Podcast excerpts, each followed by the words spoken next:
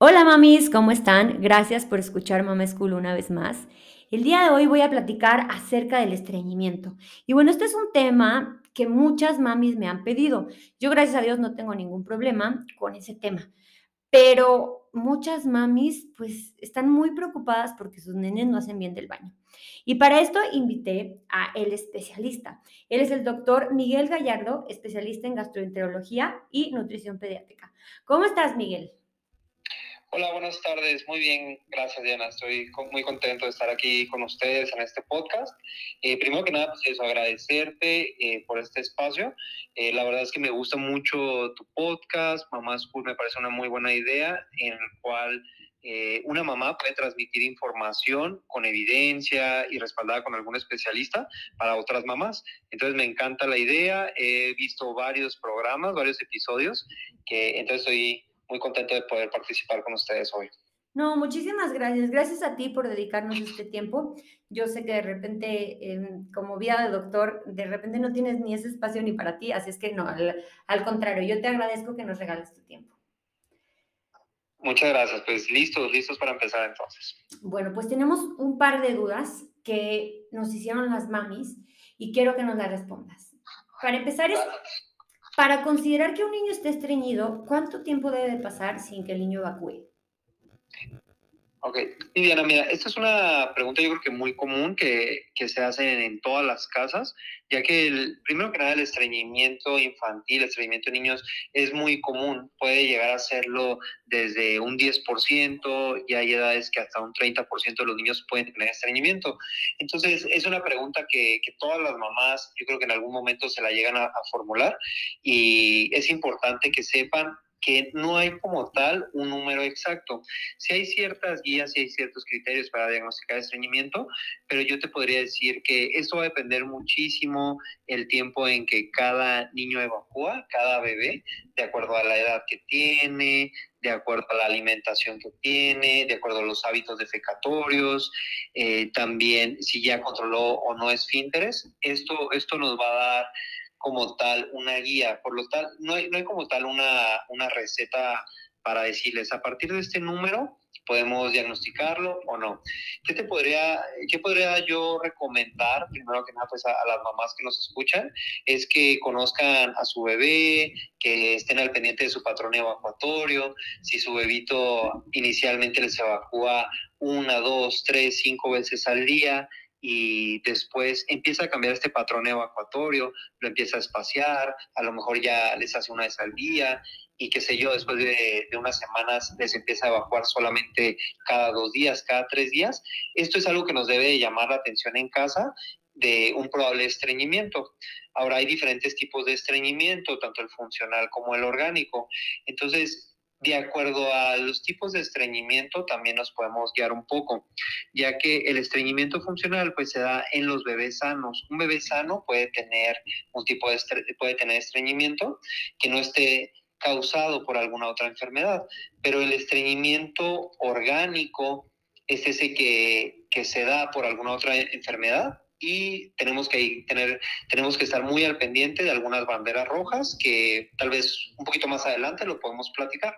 Pero en conclusión, yo te diría que tenemos que conocer a nuestro bebé, a nuestro patrón evacuatorio, y una vez que empiece a cambiar este patrón evacuatorio o se agreguen síntomas al momento de defecar, por ejemplo, un dolor, si tu bebé empieza a tener irritabilidad para, para poder evacuar, antes no la tenía, o empieza a hacer eh, movimientos diferentes, empieza a cruzar las piernitas porque no puede evacuar. Esto es lo que nos debe llamar la atención para poder sospechar en casa si hay estreñimiento infantil. Ok, justo a eso iba mi siguiente pregunta. O sea, ¿qué, ¿cuáles son ya datos alarmantes que, de los que nos, sí, sí o sí nos debemos de preocupar? Claro, muy bien. Yo te podría decir que hay varios. Va a depender también mucho de cada bebito, pero a lo mejor dato de alarma número uno te podría decir desde que nace bebé. Ya que este, nació bebé y lo tenemos en las primeras horas de vida, hay que estar al pendiente que evacúe en las primeras 48 horas, en, la primera, en el primer día o máximo en el segundo día. Esto ya es una práctica que se lleva a cabo prácticamente en todos los hospitales, que no se puede dar de alta a un bebé hasta que evacúe por primera vez y que sea de consistencia normal. Pero es algo que nosotros como papás y como médicos debemos estar muy al pendiente desde las primeras horas. Entonces, dato número uno, a estar al pendiente, primera evacuación en las eh, primeras 48 horas de vida. La primera evacuación como todos los que ya, son mamás y papás han visto, pues son evacuaciones oscuras, son evacuaciones color verde militar y se llama meconio y es una evacuación totalmente normal. Ese sería como el primer, el primer dato a estar al pendiente. En los primeros meses de vida va a depender si bebé, la alimentación de bebé, si está con seno materno exclusivo o si tiene alguna indicación médica para alguna fórmula. Esto también puede cambiar el número de evacuaciones. Pero algo a estar al pendiente en los primeros meses de vida es que las, las evacuaciones deben de ser blandas, deben de ser como papillas. Si las evacuaciones empiezan a ser más consistentes, como una plastilina o si empiezan a ser más consistentes, incluso duras, esto no es normal en los primeros seis meses de vida, por lo que debemos de estar muy al pendiente de, ese dato y acudir con nuestro especialista para descartar alguna otra, alguna otra causa. Oye, y, bueno, también una mami me comentó que, que su niño tenía miedo al hacer popó. ¿Esto, esto por qué se debe? Esto se debe cuando, un niño tiene miedo para, para evacuar, es porque en algún momento las evacuaciones han sido tan duras que ha llegado a lastimar, tanto de manera interna, la mucosa del recto, o de manera externa y ha generado una, una fisura anal. En este caso se hace un círculo vicioso que conocemos en el estreñimiento infantil, que ante el estreñimiento se genera un daño, este daño, una fisurita, un poquito de rasgado de la mucosa, genera dolor y bebé también genera una expectativa dolorosa cuando tiene la percepción de evacuar por próxima vez. Entonces, ¿qué va a hacer bebé o, eh, o niños ya más grandes? Tienen maniobras de retención. Empiezan a, cruzar las piernitas, se aíslan en una esquina, se van a otro baño, se van a, otra, se van a, a otro cuarto, porque empiezan a ellos a generar maniobras de retención para no evacuar y evitar ese dolor. Pero es un, es un círculo vicioso porque eso solamente genera que las evacuaciones sean más duras la siguiente en el siguiente evento lastimen, lastimen en mayor manera y en dolor y generen dolor. Así que esto es algo bien importante. Ningún bebé ni niño debe de tener dolor para evacuar, porque esto, esto va a generar el círculo vicioso y va a potencializar más la enfermedad. Ay, qué feo. Y, no, y, te aseguro que esto es como cuando las mamás empiezan a preocuparse no, más, ¿no? O sea, que, que el niño de repente ya no quiere hacer del baño y, qué feo, o sea, qué feo lidiar con, con eso. Ahora, claro. ¿el estreñimiento sería más común en niños alimentados por fórmula? ¿Esto tiene que ver? Eh, realmente un, un, niño sano que se alimenta con seno materno evacúa más seguido y en una consistencia más aguadita que un bebé que es alimentado con fórmula. Podríamos empezar diciendo que el estreñimiento no es una indicación para suspender el seno materno, ya que el seno materno tiene diferentes componentes, eh, eh, beta palmitato y algunos otros componentes que nos ayudan a que las evacuaciones sean más suaves. Entonces, de entrada, no debe de ser una indicación para alguna fórmula, pero ya que algunos bebés requieren la fórmula por indicación médica, en este caso pueden evacuar menos en menos ocasiones y también es un periodo muy importante para los bebés cambiar de seno materno a una fórmula, eh, ya que el intestino se debe adaptar para digerir este, este nuevo alimento y con ello pueden desencadenar o pueden propiciar eh, conductas de estreñimiento. Entonces, sí hay que estar un poquito más al pendiente con estos bebitos y hay que tener muy en claro cuál es la indicación de la fórmula. O sea, de repente has visto que si un bebé estaba alimentando, alimentado con seno materno y le cambian a la fórmula, ¿sí empieza como este estreñimiento? Sí, eh, sí puede serlo, pero principalmente es solamente un cambio transitorio de adaptación intestinal. Ok, perfecto. Oye, y los famosísimos remedios caseros. A ver, explícanos. De repente te dicen, no, pues que dale papaya, no, pues que dale ciruela. Este, ¿cuándo aplican estos remedios caseros? ¿Sí aplican o no aplican? ¿Qué nos recomiendas? Claro, eso es bien importante porque, bueno, o sea, todos tenemos familiares, amigos que nos intentan dar tips eh, con un posible beneficio y algunos pueden mejorar y algunos no. ¿Cuáles son aquí las recomendaciones? En, menor, en niños menores de seis meses o que no hayan iniciado alimentación complementaria, no debemos de dar ninguno de estos alimentos. Y por ejemplo, las ciruelas, la pasa o algún té, no debemos de ofrecerlo a niños menores de seis meses. Y a bebitos que ya están en alimentación complementaria, o que ya, bueno, ya, está, ya su introducción con sólidos. En este caso, más que dar remedios caseros, hay que tener una alimentación complementaria balanceada, que tenga los suficientes alimentos ricos en fibra y también una ingesta adecuada de agua. Eso sería como como debemos afrontar realmente la alimentación en el estreñimiento, con una dieta balanceada, que sea variada, eh, rica en fibra, rica en agua y podemos ahí hacer algunas otras intervenciones, pero los remedios caseros realmente nunca van a suplir esto. Sí, qué bueno que lo mencionas. Entonces, la recomendación es únicamente dar fórmula y seno materno los primeros seis meses de vida. Y ya, si, si la mamá aún sospecha que su bebé tiene menos de seis meses y ella nota que su bebé sí está estreñido, ¿Cuál es la recomendación? La recomendación en este caso es, uno, seguir eh, con lactancia materna, ver también que la mamá tenga una ingesta adecuada de agua, eh, con esto también una adecuada producción de leche materna. Y en niños menores de seis meses, yo sí les recomendaría, si, si hay un cambio en su patrón evacuatorio, acudan a su seguimiento con, con su pediatra o gastroenterólogo pediatra de confianza, ya que los niños menores de seis meses eh, sí debemos descartar ciertas cuestiones médicas. Puede la fórmula si es que la está tomando o se puede dar algunos medicamentos que son totalmente seguros en niños menores de seis meses. Entonces, en este caso, yo le diría a las mamás con bebés menores de seis meses, estén muy atentas y si ven algún cambio, mejor quédense tranquilas, quédense seguras y vayan con, su especialista. Porque también en, menores de seis meses es muy común la disquesia del lactante, que es un diagnóstico diferencial del estreñimiento, porque los bebés menores de seis meses no tienen una coordinación adecuada para defecar. Entonces, esto puede generar que esté empujando, empujando, empujando, los pone irritables y la razón es que no relajan su ano.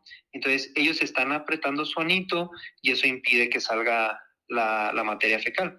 Esto es diferente al estreñimiento y esto es una etapa de la maduración gastrointestinal y se le puede ayudar a los bebés de diferente manera. Pero hay que diferenciar esa disquesia del estreñimiento, ya que cada una tiene, tiene sus medidas. ¿Y cuál es la edad máxima que estos bebés presentan la disquesia? La disquesia no podríamos dar como tal una fecha, una edad límite, pero sí les podría decir que un bebito mayor de cuatro o cinco meses que persista la disquesia, hay que descartar que sea por alguna otra causa que también puede, puede estar relacionada. Ya no sería habitual que, que persista por más de este tiempo. Ok. Oye, ¿y cuáles son los factores más comunes que influyen que los pequeños tengan estreñimiento? Porque yo me acuerdo que el mío, por ejemplo, al iniciar la alimentación complementaria, como que sí hubo como un, desajuste, por así decirlo, en, en sus evacuaciones. ¿Cuáles son los factores comunes? Los factores más comunes que pueden ya sea desencadenar estreñimiento o un cambio en el patrón evacuatorio son principalmente, pueden ser en los primeros seis meses, cuando hay un cambio de seno materno a, una fórmula infantil por alguna indicación médica, esto puede ser un momento importante. Como tú muy bien dices, eh, cuando, tú viviste con tu bebé, inició una alimentación complementaria, eh, esto totalmente puede desencadenarlo y es un periodo de adaptación y de transición gastrointestinal, porque los bebés se deben de acostumbrar. Ellos estaban eh, digiriendo solamente la leche materna por estos primeros seis meses y ahora al introducir nuevos alimentos, no significa que no esté listo bebé, pero sí necesita tiempo su intestino. Y eso es muy variable. Puede haber bebitos que se adaptan muy rápido a la digestión de nuevos alimentos y puede haber bebitos que necesitan más tiempo. Esto es pues, realmente de cada bebé, hay que conocerlos, hay que individualizarlos y para, para poder identificar cuál bebé puede tardarse un poquito más. Además de esos tiempos, otro momento importante es cuando tenemos el control de esfínteres. Como bien lo comentaron en, en el episodio de Body Training eh, del podcast, en e, este momento es un, es un momento de desarrollo, neurodesarrollo, gastrointestinal, sensorial en muchos aspectos, que también pueden llevar a, a un estreñimiento. Es un, es un, momento de estrés gastrointestinal. Okay. La mayoría de los niños se logran adaptar, pero algunos otros eh, necesitan un poco de ayuda, necesitan acompañamiento. Y prácticamente te podría decir que los cambios también en la rutina familiar, el cambio del cuidador primario, cambios de casa, eh, que empiecen a ir a la guardería, a la escuela, también son momentos de estrés gastrointestinal, que la mayoría de los niños se logran adaptar, pero algunos sí necesitan un poquito de apoyo de nuestra parte para, para que pasen esta etapa. Justo me acaba de pasar eso. Mira, no sabía. Y ahorita que, que, dices todo tiene sentido. Mi nena acaba de entrar al, al cole y, y justo el, eh, me dicen las mises, me ponen siempre notitas, no diario, como, ay, tu nene está evacuando como súper aguadito. Y yo como, ¿cómo? ¿Sabes? Eso estaba toda... Y, y, sí lo intuí porque pues ya saben, las mamis somos las, las mejores doctoras, cuando algo Totalmente. no nos cacha, no nos cacha. Y, y sí, pues ahorita que lo dices, todo tiene sentido, pues estaba sufriendo de estrés eh, intestino. Sí, totalmente, o sea, el intestino recibe esos cambios, recibe ese estrés y puede tener un poquito de estreñimiento, puede tener diarrea. ¿Qué te puedo recomendar? Eh, que traten de hacer hábitos, siempre tengan hábitos defecatorios, así como tenemos hábitos de limpieza de higiene bucal, como tenemos hábitos de alimentación, tenemos hábitos de, actividad física, sueño, también necesitamos hábitos defecatorios. Entonces, te recomiendo que hagan una rutina también de evacuatoria. Por ejemplo, te recomendaría que eh, busquen un momento del día que estén en casa, que estén tranquilos, idealmente después de alguna comida, en la cual se pueda sentar tu niño, se pueda sentar unos 5 o 10 minutitos en el retrete con una posición adecuada y que no, no necesita pujar los 5 a 10 minutos, sino quedarse ahí solamente ese tiempo, pero todos los días. De esta manera vamos entrenando al intestino y al cerebro que después de comer vamos al baño. Entonces, así va, va, a ir haciendo un hábito defecatorio y poco a poco va a ir defecando a esta hora, todos los días y vamos a evitar a lo mejor momentos incómodos en la escuela o que van a salir a, a otro lugar y su hábito de defecatorio va a ser muy regular y lo va a salvar de estas transiciones gastrointestinales. Wow, es no, bueno, creo que este es el mejor tip. No había escuchado nunca eso y creo que y creo que, wow, qué sabio. O sea, hasta para, a ver, ese, ese consejo sirve para, para uno como adulto también. Sí, totalmente. O sea, realmente nosotros también necesitamos hábitos defecatorios, eh, tal cual como lo hacemos con comida, agua, ejercicio, sueño, demás. Mm. Totalmente. Entonces, busquen el momento donde están más tranquilos en casa después de una comida. Siéntense 10 minutitos en el retrete. No, no deberíamos estar en el celular porque obviamente eso nos distrae. Entonces, y bueno, no meter el celular al sanitario, eso, eso es muy... No es por higiene, o sea. porque perdemos totalmente la atención en, en lo que estamos haciendo y nos enfocamos pues, en redes sociales y en otras cosas, en el contenido. Claro. Entonces, eso es un hábito totalmente recomendado en todas las edades. Oye, y bueno, la cúspide de este episodio, para las mamis que tienen un pequeñito estreñido en casa, ¿cuáles son tus consejos o tus recomendaciones? Ok, mm, yo creo que número uno, eh, debemos de conocer a nuestro bebé eh, que todas las mamis lo conocen, debemos estar más bien pendientes de su patrón evacuatorio y si cambia hay que tener atención médica. Yo creo que ese sería el punto número uno. Okay. El punto número dos, eh, es tener redes de apoyo. Yo creo que siempre debemos de tener redes de apoyo porque el estreñimiento es uno de los padecimientos infantiles que más ansiedad y estrés generan en los papás, incluso en los médicos. Entonces, necesitamos redes de apoyo. Yo creo que esa sería nuestra segunda recomendación.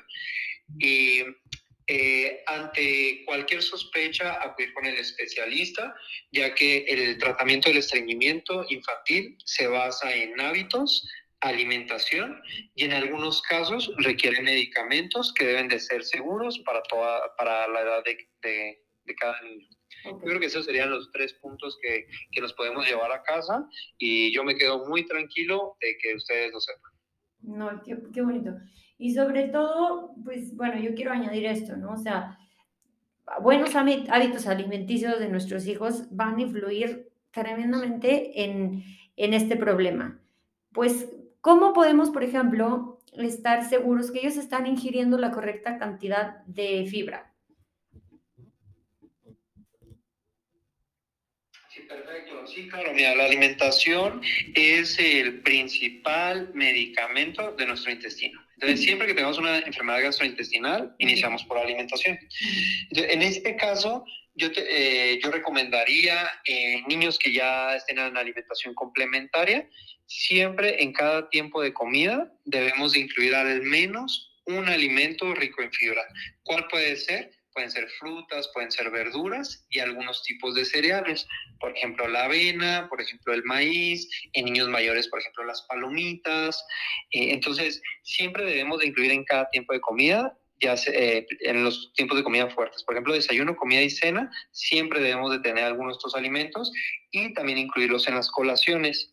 Además, les recomendaría que siempre tengan un vaso con agua, que siempre esté acompañando nuestros tiempos de comida y de esa manera podemos casi garantizar en la mayoría de los casos que, que los niños van a recibir la cantidad adecuada de fibra y de agua, con una alimentación variada y balanceada.